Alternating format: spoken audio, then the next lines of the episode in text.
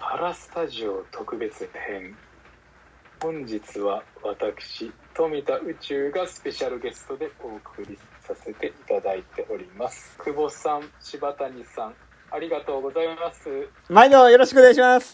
毎度です。よろしくお願いします。いいですね。はい。うん。というわけではい。ここからははい私の仕切りではい行。かせていただお願いします。どうもはい。お願いしますお願いします。僕としても、はいこのパラリンピック期間中の、うんまあ、久保君と柴谷さんがねどうやって過ごしてたのかとか、まあ、いろいろ気になるところもあるんですけれどもはい。このパラリンピックを、まあ、柴谷さんと久保君がこうねいろんな形でこう外から見てうん過。ごしたうん。結果、うん。逆にこれからパリへ向けてうん。うん。のお二人の展望を聞かせてほしいですね。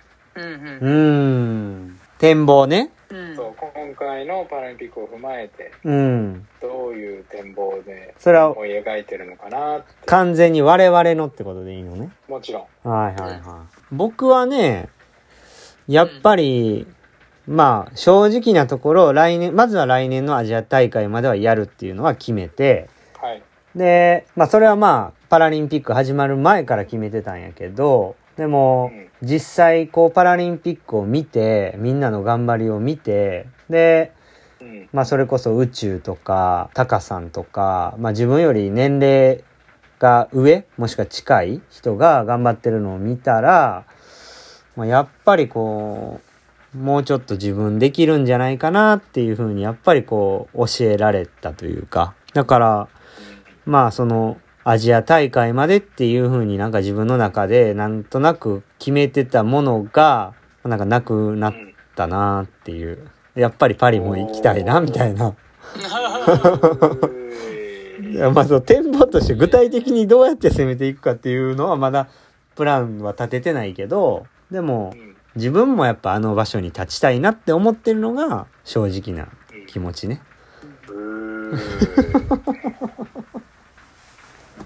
はい。ええやんええやん いやでもやっぱそれぐらいパラリンピックの力がす、すごかったわけよ。そうなんですよね、うん。俺まだまだできるやろって思わされてる人多いと思うよね。いや強烈なんですよ、うん。そのうちの俺も一人。ありがとうございます、ああ。うん。柴谷さんは？柴谷さんはどうですか？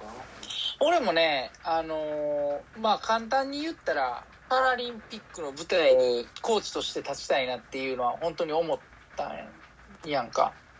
うんうん。まあ俺のその展望としては、あのーまあ大輝と同じように具体的にっていうプランがあるわけじゃないんやけども、うん二つあって、はい、一つは、こう、もっともっと普段からうん頑張ってる姿とか、こう、パラスイマーとかパラ水泳のことをもっと知ってもらえるように、うんこう、工夫して発信していきたいな、もっと知ってほしいなっていうのが一つ。はいで、もう一つが、これはもう大輝とずっと言ってんねんけども、試合を開催したいなっていう。う。うんんで、その試合、まあ、具体的なその形になることで、パラスイマーとか、パラ水泳をもっと知ってもらえる、触れてもらえる場ができるなっていうので、うんそれは、まあ、こう、知ってもらうだけじゃなくて、やっぱその、ジュニアの子たちがそれを見て、まあ、次の世代の子たちにつなげていけるんじゃないかなっていう。うん。うん、それをまあずっと大輝と言ってるんやけども、もうそれ、その2つかな。展望として。だから、パリまではあと3年しかないから、じゃあこの3年で、まあ、180度変えるようなことっていうのはできないかもしれないけども、まあ、これから徐々に徐々に少しでもこう影響力があるというか、そのね、発信していけるように、まあ、パリ終わって次のロスまでも継続してなんかやっていけたらいいなっていう、まあそういう展望があるかな。いやーありがたいですね、うん。一応宇宙と話してたんは、まあ、ブリスベンぐらいまで行けるんちゃうかっていう話をしてて。うん。うんまあブリスベンまでしか決まってないんでね チャーナシブリスベンで止めてるだけですけど あと11あ年。の還暦きまでやるっていうのがほん、長いな。本物の杖ついていくってことだね。りますねあの普通に定年退職するまでうん、そうね。まあ、ね、成田さんとかもやってるしね。そうですそうです、うんすごかったな、ほんまに。うん。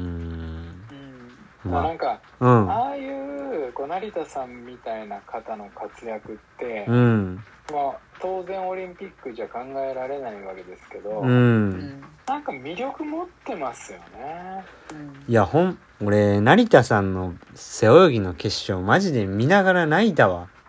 うんもうなんか、あ、これ最後、マジで最後なんやっていう、なんか、まあ終わって、今どういう風に考えてるかは知らないけど、もうこれマジで最後なんやっていうのがもう、泳ぎからマジで伝わるのよ。うん。振り回してるって言ったらもうすごい言葉が軽いんやけど、もうなんか、マジでガッツ溢れるというか、なんかもあの人ね、う、うん、だってあの最年長なのに一番やってますからね。うん、うんやばいっすもんなんか 僕も、まあ、比較的こう周りからクレイジーだねって言われるタイプですけど まあその僕からしてもうん。断然クレイジーですいや、すごいよ、もねなんかねああいう年齢の方のうんそういう踏ん張りっていうのを、う。うん。やっぱ見せてもらえるっていうのは、うん。パラならではだし、うん。なんかまあそれはもちろんね競技性が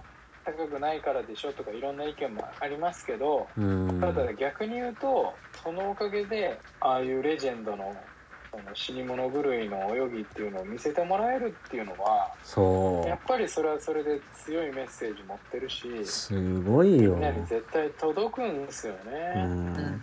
あの、うんリオで、なんか私には泳ぐことしかできないからっていうあのインタビューからのあれ見たらもう号泣よ。いやーねいやもう本当にねうん本物のスイマーですよね。いやもうう、なんか、ああいう人がもうねうん。本物のスイマーで本物のレジェンドなんだと思います。そうなんですよ。だから、ね、今回だからね、やっぱりそのメダルを取ったりとかっていうところにすごく注目がいくけど、まあ、ああいうひ人がいてこその今というかね。うん、もうなんか、まあ、だからねオリンピックでもパラリンピックでもどうしても、ね、メダルを取った人にフォーカスが当たりがちなんだけど、まあ、成田さんみたいなねそのレジェンドのうん、最後の泳ぎっていう魅力もそうだし、うん。まあ、逆に言うと例えばあの久保田浩太君とかね、うん、あのえー斉藤元気君とかああいう若手の大ベストっていうのもうん、とっても魅力だし、うん、なんかこうそういうねアスリートのこう躍動する活躍する姿っていうのはメダルだけで語れるものじゃないから、うん、そういったところも含めてやっぱ魅力としてやって届けていきたいですよね。ただそれはこう柴谷さんがねおっしゃるようにその発信もそうだしもっと見ていただくもっと面白さを感じていただけるような試合の開催だったりとかもそうだし。うん、なんかこう届け方っていうのを僕ら自身がねもっとか考えていきたいですよね。そううんです。うんうんうんはい。はい。いや、まああの今回僕のことをねこうやって呼んでくださってお二人とたくさんお話できて本当に素敵な機会を今回もありがとうございます。いやー、ありがとうございます。いや、ほんまありがとうやで、宇宙忙しいのに、めちゃ忙しいやろ。そんなことないよ。ほんま？もう、ほんまもう、ありがとうやわ。もう頑張ってくれたから、俺もああいうお仕事もらえたし、しかも今回こうやって、ね、いろいろ深い話も聞けて、ねえ、聞かせてもらってほんま。お二人はね分かってると思いますけどうん僕はあそこに立たせてくれたのはもうここの二人ですから。そうやで。いや本当に 本当に。もうね、ほんま柴谷さんのアドバイスがなかったらとか、久保君があそこにいてくれなかったらとか、もう想像するだけで怖い。あのまあねこの皆さんにねいろいろ言えないこともたくさんあるんですよ。おたくさんあるんです。お手手つないでみんなで頑張ってたもんな。本当にねもうこの二人にはね本部に抱っこですよ。いやでもでもそう言ってもらえたら嬉しい、ね、嬉しいしもうたくさんでもこっちもありがとうですよ。うん本当そう。今日はありがとうございました。ありがとうございました。いや、ありがとうございました。楽しかったです。こちらこそ。